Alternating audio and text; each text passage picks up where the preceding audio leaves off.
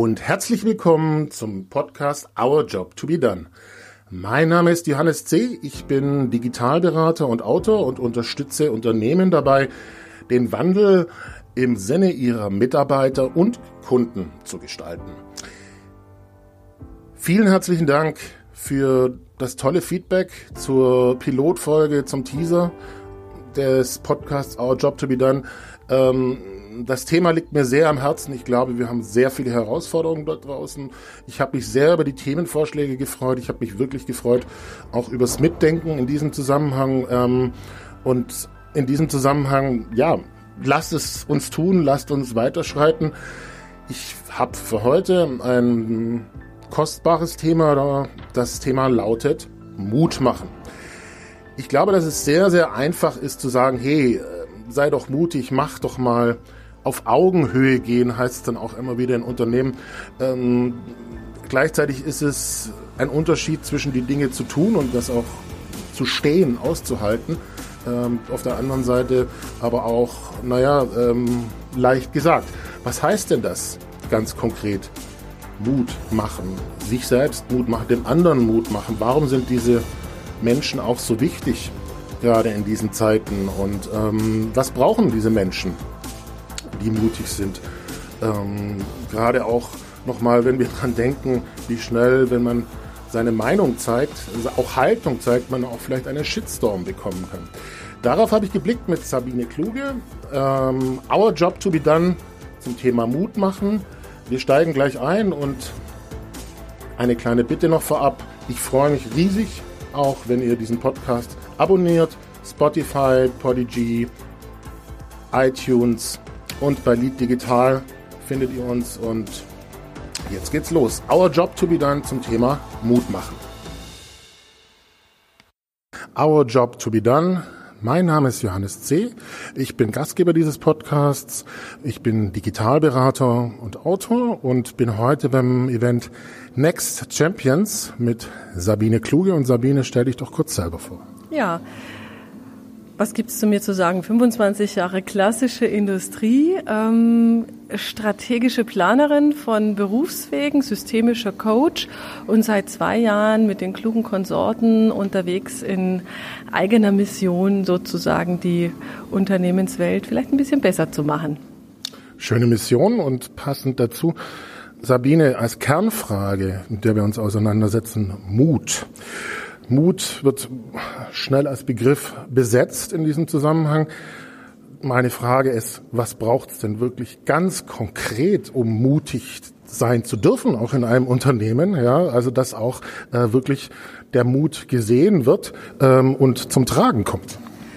Naja, ähm, wir haben uns ja vorher ein bisschen über, unterhalten über meinen letzten Blogpost. Da ging es ja um die Frage, wie kriegt man das eigentlich wirklich hin, Menschen in einem Unternehmen mutig zu machen? Und ähm, Wahrscheinlich muss man noch ein bisschen tiefer bohren und sagen, äh, wir können sowieso Menschen gar nicht verändern von außen, sondern wir können eigentlich nur Lust machen und Angst nehmen, äh, sich aus sich heraus zu verändern. Und wenn äh, wir das vermögen, auf kognitive Weise oder eben vielleicht auch durch Erleben lassen, dann kann es sein, im Idealfall, dass Menschen eben auch mutiger sind. Und nur wenn sie mutig sind, dann trauen sie sich ja auch äh, unmögliche Dinge denken, dann trauen sie sich gegen irgendwelche Barrieren anzuarbeiten und äh, ja, das macht frei und das macht natürlich auch äh, ein Stück weit ähm, glücklich und produktiv. Und gleichzeitig ist es ja aber auch, wenn man jetzt davon ausgeht, dass wir in vielen Unternehmen hierarchisch arbeiten, durchaus ein Schritt. Das ist mit Sicherheit ein großer Schritt, weil äh, ich glaube, eine Sozialisation von Menschen, die steckt irgendwann halt erstmal ganz, ganz tief drin in ähm, DNA von einer Organisation. Und interessanterweise, wenn man äh, in eine neue Organisation reinkommt, äh, kann man ganz gut beobachten, dass man sich relativ schnell auch in Graden anpasst. Also es gibt gar nicht so viele Menschen, die dann eigentlich ihren Widerspruchsgeist und äh, ist ja natürliche Impulse von Mensch, äh, das müssen wir doch anders machen, das können wir doch besser machen, äh, leben können. Also für die ist es dann auch meistens sehr, sehr schwer. Insofern jetzt auf einmal wollen, brauchen wir diese Musterbrecher, die sind uns sehr willkommen, auch als Rollenmodelle. Und äh, ja, das ist äh, auf alle Fälle ein Schritt und eine Aufgabe.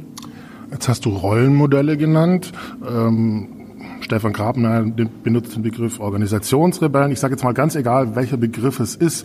Glaubst du, dass Verständnis bereits genug da ist für solche Rollenmodelle in Organisationen?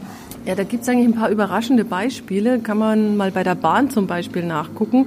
Die haben zwei Clubs. Das sind also explizite Querdenker-Clubs. Und diese Clubs, die bestehen auch explizit aus Leuten, die eben nicht den klassischen Karrierepfad gehen und in diese klassischen Karriereschemata reinpassen. Und die beraten unter anderem den Vorstand.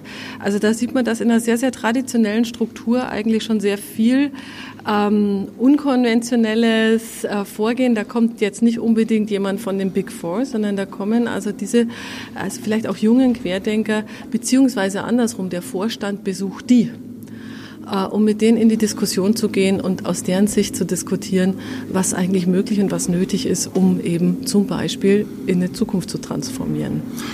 Das Beispiel Bahn kannte ich noch nicht. Ähm, das zeigt mir jetzt aber auch wieder, dass es ganz wichtig ist, in diesem Zusammenhang, naja, auch sowas zu wertschätzen, dass sowas möglich ist.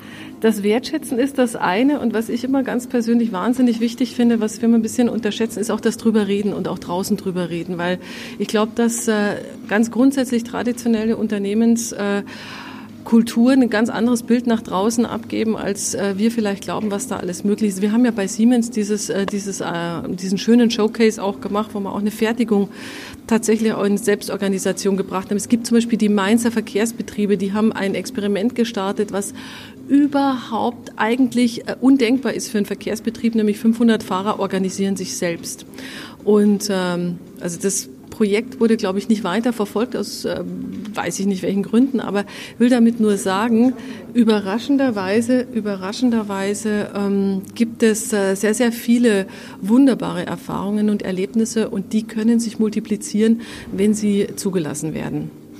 Ja, ich kann es bestätigen. Also gerade zum Thema Bahn. Ich habe vor zehn Tagen etwas über ein Bahnerlebnis geschrieben. Ich glaube, du hast es auch ja, gesehen auf LinkedIn. Ähm, und es ist in diesem Zusammenhang ich glaube, jeder von uns hat schon mal schlechte Erfahrungen gemacht und da gibt's genug. Ähm, mein konkreter Fall war, dass es mir tatsächlich eine Applikation so weitergeholfen hat, dass ich keinen Stress hatte. Und mhm. ich habe mich sehr über die Resonanz gefreut und es war auch für mich genau dieses, welche Geschichten erzählen wir uns eigentlich? Ja. Schon das ist übrigens ein Musterbruch, dass man mal eben nicht die Bahn basht, sondern dass man so in so einem Unternehmen eben auch das Gute, das Gute sieht. Und das Thema Geschichten ist in dem Zusammenhang, weil du vorhin auch nochmal gesagt hast, Mensch, wie macht man eigentlich Mut? Das Thema Geschichten ist, glaube ich, ganz, ganz wichtig, Johannes, weil ähm, das ist das Problem bei einer traditionellen Unternehmenskultur. Äh, ein, ein Unternehmen lebt eigentlich von dieser auch Entstehungsgeschichte, von dem Gründungsmythos. Wir nennen es ja alle auch das Moonshot-Narrativ.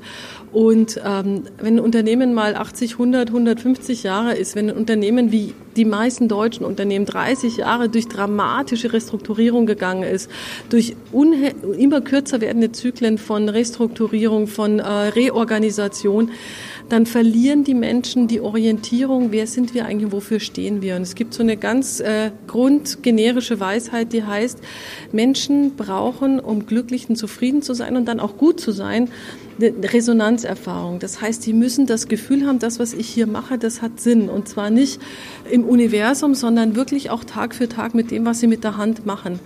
Und das können oft traditionelle Unternehmenskulturen nicht mehr vermitteln, weil wir eine sehr, sehr, sehr kurzfristige Perspektive oft nur noch einnehmen.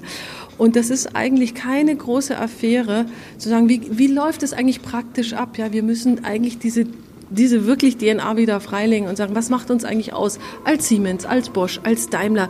Wo sind wir denn? Was sind denn eigentlich die Wurzeln? Was macht uns stark? Was haben wir eigentlich alle gemeinsam im Blut? Und darauf auch Energie und Zeit verwenden. Es ist ein bisschen verpönt im Unternehmen, wenn man das sagt, wir, wir, beschäftigen so viel mit uns selber, wir können uns gar nicht genug mit uns selber beschäftigen. Ich weiß, das ist hart zu sagen, aber ist es wahr. Ist ja auch ein gewisser Aufruf, auszusteigen genau aus dem Arbeitsalltag und den Schritt zurückzumachen.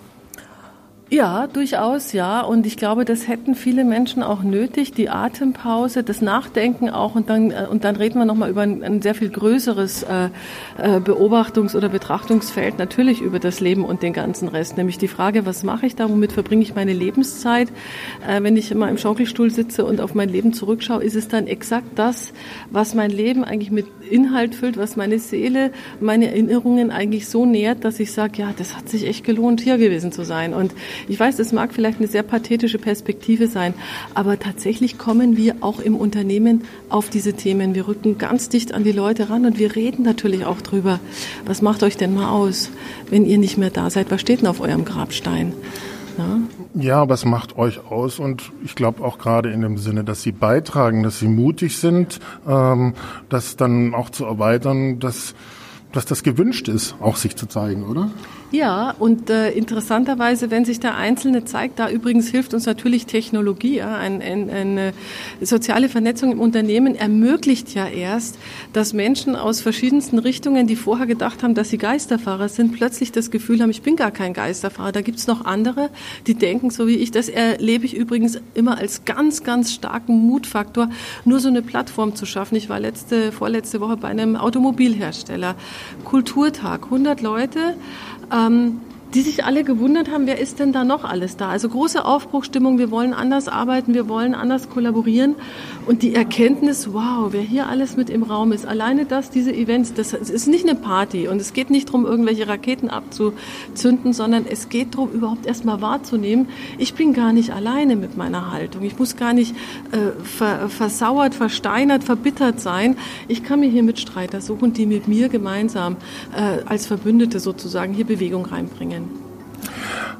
Verbündete, also das heißt, ich muss auch gar nicht allein sein mit dem, was mich bewegt und nicht alleine mutig sein. Ja, aber die Erkenntnis, die brauchst du erst. Eine Pyramide, also das Kommunikationssystem Hierarchie, denn nichts anderes ist eine, ist eine, ist eine Hierarchie, äh, schließt ja genau das aus. Das segmentiert ja die Kommunikationsprozesse genauso, dass genau das nicht passiert. Das heißt, du kannst halt wirklich von einer Spitzenposition aus sehr, sehr gut steuern, wer mit wem was bespricht, äh, genau dass das nicht passiert. Das ist ja eigentlich äh, politisch genauso gewollt.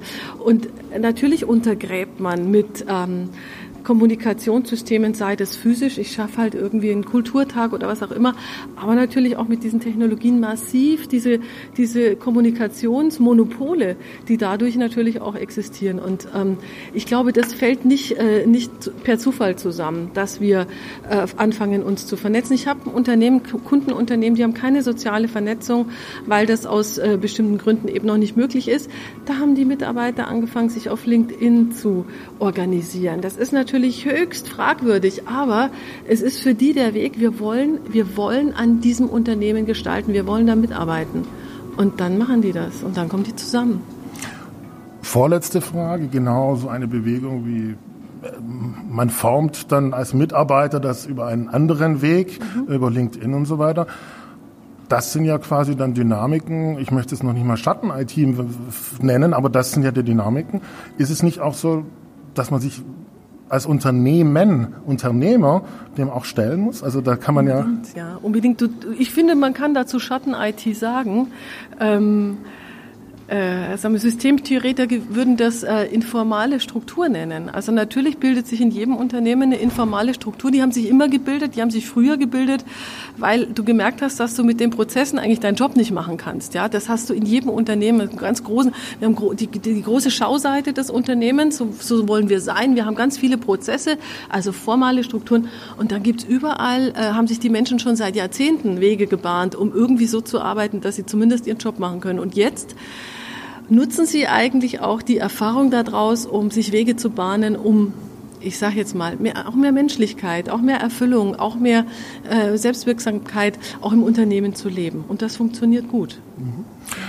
Abschließend, der Podcast heißt Our Job to be Done. Wenn ich jetzt zurückgehe zur Ausgangsfrage, und die Ausgangsfrage ist angedockt auch an das, was du geschrieben hast im Endeffekt dass die Frage war, was braucht es denn ganz konkret auch, dass Mitarbeiter mutig sein können? Wie findet denn das statt? Ja, ähm, und damit verbunden auch, was gilt es konkret zu tun? Was ist der Job to be done?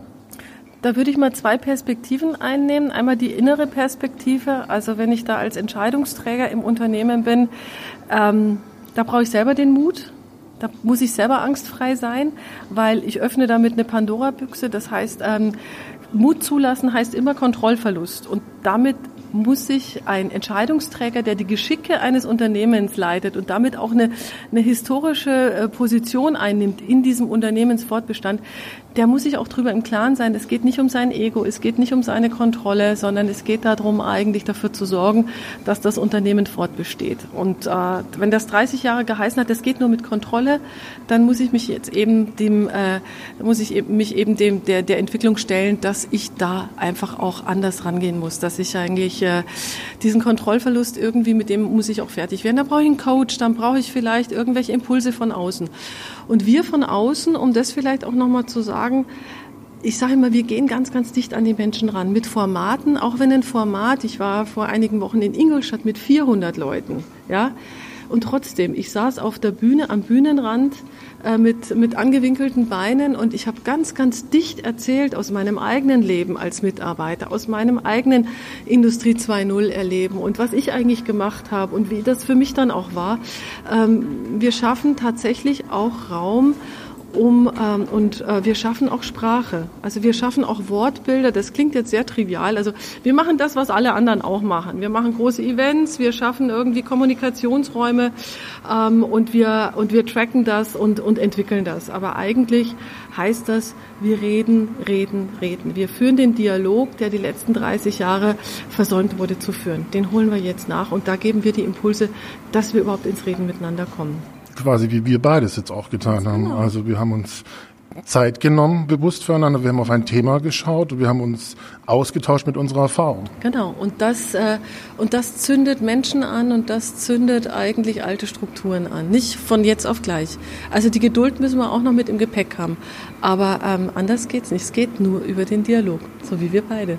So wie wir beide. Und es war wunderbar, dass wir es geschafft haben, weil ich dich sehr, sehr schätze und ich wirklich sagen muss, Ganz großartige Arbeit, die du machst. Danke dir.